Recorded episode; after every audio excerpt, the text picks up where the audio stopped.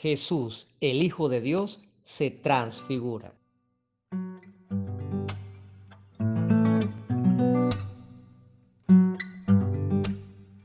Hola, soy Alfredo Fermín, un cura apasionado por los temas bíblicos, y esto es Biblos Podcast, para todos los que quieran recorrer conmigo el maravilloso mundo del libro de los libros. Bienvenidos.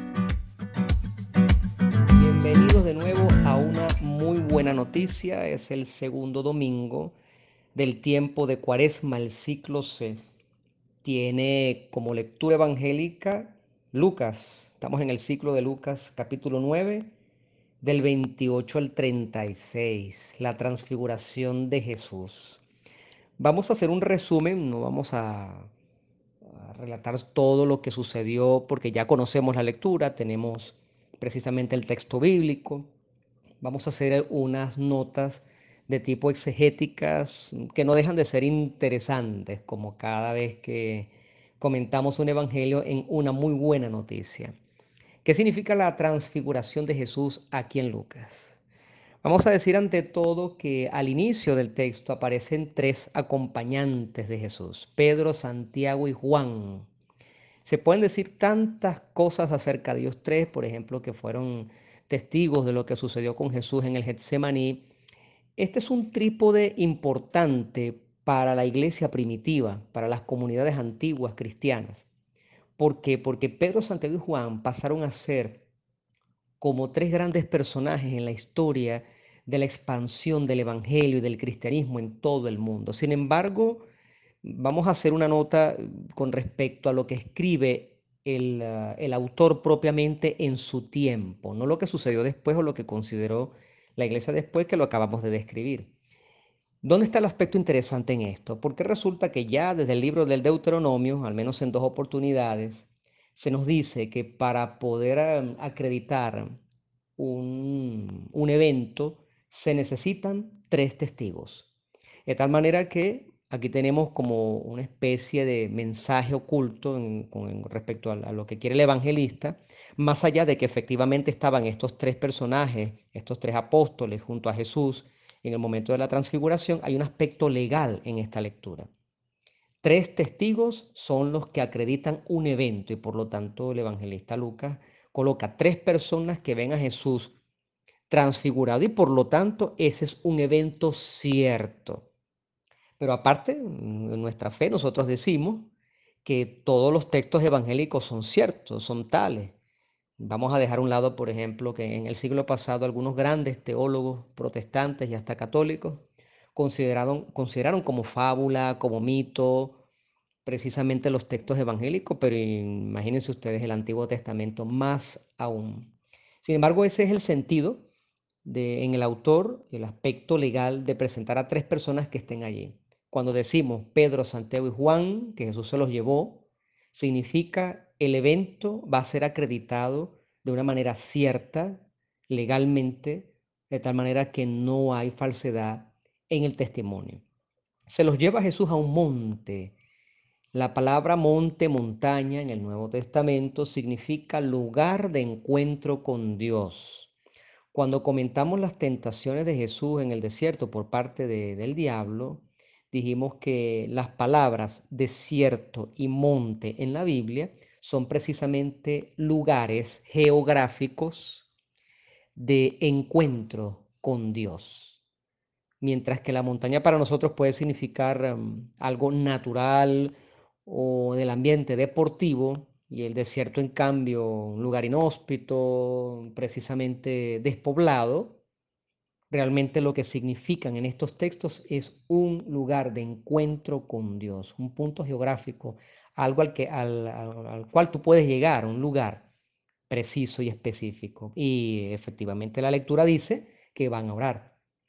Me parece interesante que en cuanto a las palabras que aparecen en el Evangelio, ah, llega un momento en que dice, mientras Jesús oraba, es decir, en el transcurso de la oración de Jesús, no sé cómo lo tendrás traducido en tu Biblia, revisa esa línea allí, mientras Jesús oraba, mientras él estaba orando, en el transcurso de la oración de Jesús, significa que todo lo que sucedió sucedió dentro de un ambiente de meditación, vamos a llamarlo así, un ambiente de profundo contacto con el más allá, con el Todopoderoso, en este caso específicamente hablando de Jesús con su Padre. Mientras él estaba en profundo contacto con la divinidad, eso es lo que significa mientras él oraba, la frase en griego dice que el aspecto de su rostro se hizo otro. Te invito entonces a que veas cómo lo tradujeron los diferentes traductores. Si tienes varias ediciones de la Biblia, ve cómo escogieron ellos para decir esa, esa expresión. Pero la expresión original es el aspecto, la figura, el semblante de su rostro, de su cara, se hizo otro. Y es misterioso no, no, no podemos entender qué significa exactamente esa frase. Después se dice que sus vestidos se hicieron blancos resplandecientes. Cuando hablamos de vestido, alguna traducción dirá túnica, aparece este color, este adjetivo, blanco, resplandeciente, blanco y resplandeciente. Por lo tanto, lo único que se dice de la transfiguración es decir, cambiar de forma, cambiar de figura, en el evangelista Lucas se dice que su rostro, el aspecto de su rostro, se hizo otro, se cambió, y repito, es un misterio, no, no, no podemos ni siquiera imaginar qué, puede significar esta frase, pero sí podemos imaginar que su túnica, que ya de por sí era de un color claro, como la costumbre de aquel tiempo y como vemos en, las representaciones cinematográficas y teatrales, se hizo como lleno de luz, eh, pero es algo como imaginario en el sentido de que podemos ver que hay como un foco de luz que precisamente hace que sus vestidos, su, su túnica resplandezca. Pero eso es todo lo que nosotros tenemos aquí. En cambio, me llama profundamente la atención que después de decir la túnica blanca resplandeciente, aparece una palabra que la voy a pronunciar en griego, idu, idu, es una palabra que es como una interjección. La raíz de esa palabra es del verbo mirar, ver.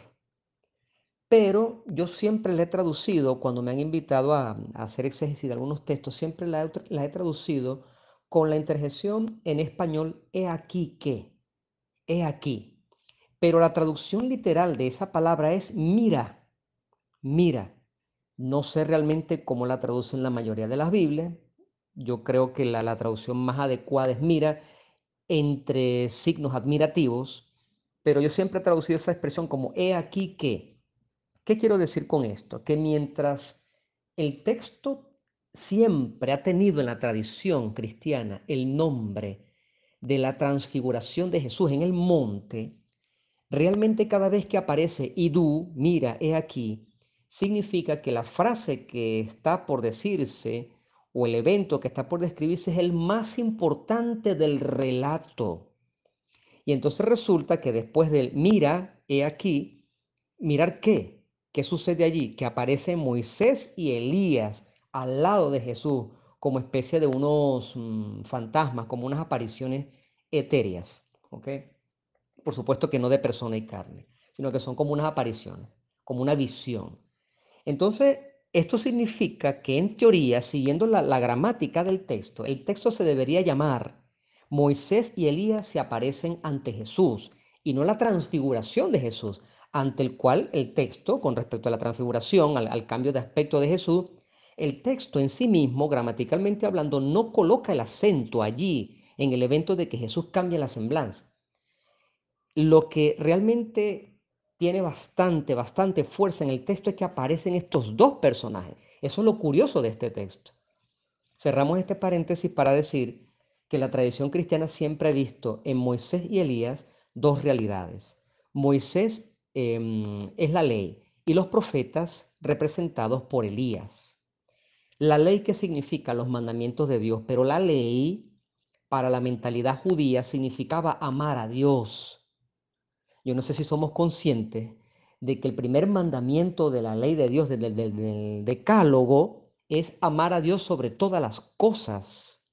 Por lo tanto, mientras que para nosotros ley es un precepto que hay que cumplir porque si no tienes una penalidad o algo por el estilo, y para eso están las leyes civiles y religiosas y todo, ahorita estamos en cuaresma, por ejemplo, y una ley de la iglesia es el ayuno y la abstinencia, por ejemplo, eso es una ley. Pero la ley en el Antiguo Testamento es amar a Dios. Y con respecto a Elías hay un aspecto muy curioso.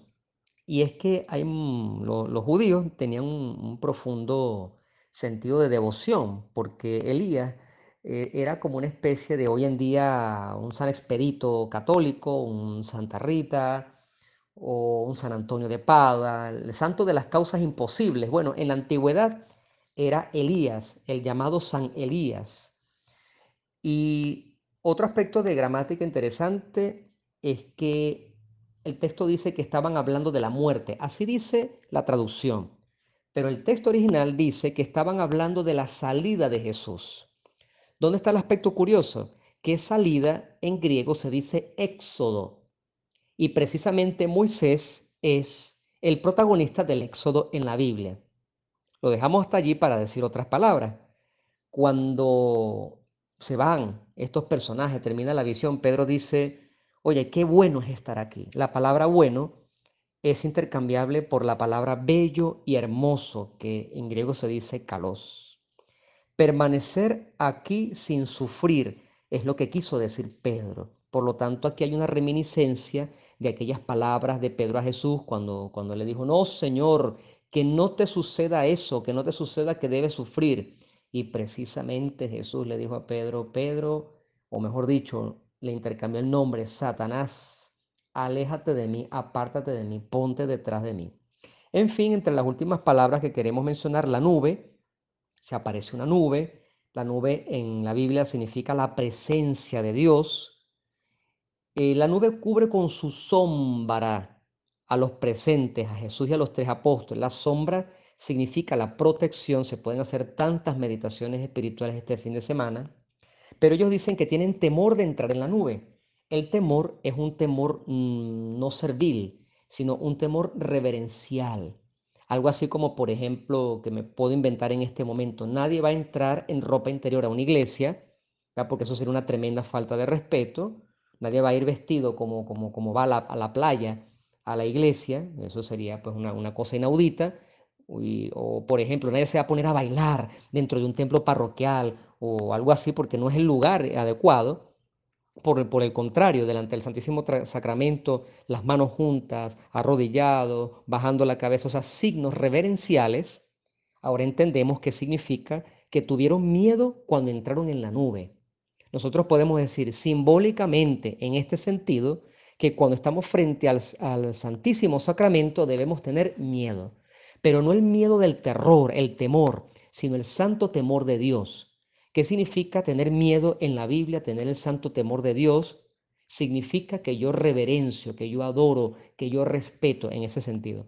Es una verdadera lástima que la palabra miedo es una palabra que hemos satanizado, porque efectivamente, según el concepto que nosotros tenemos, a Dios no hay que tenerle miedo, a Dios hay que amarlo.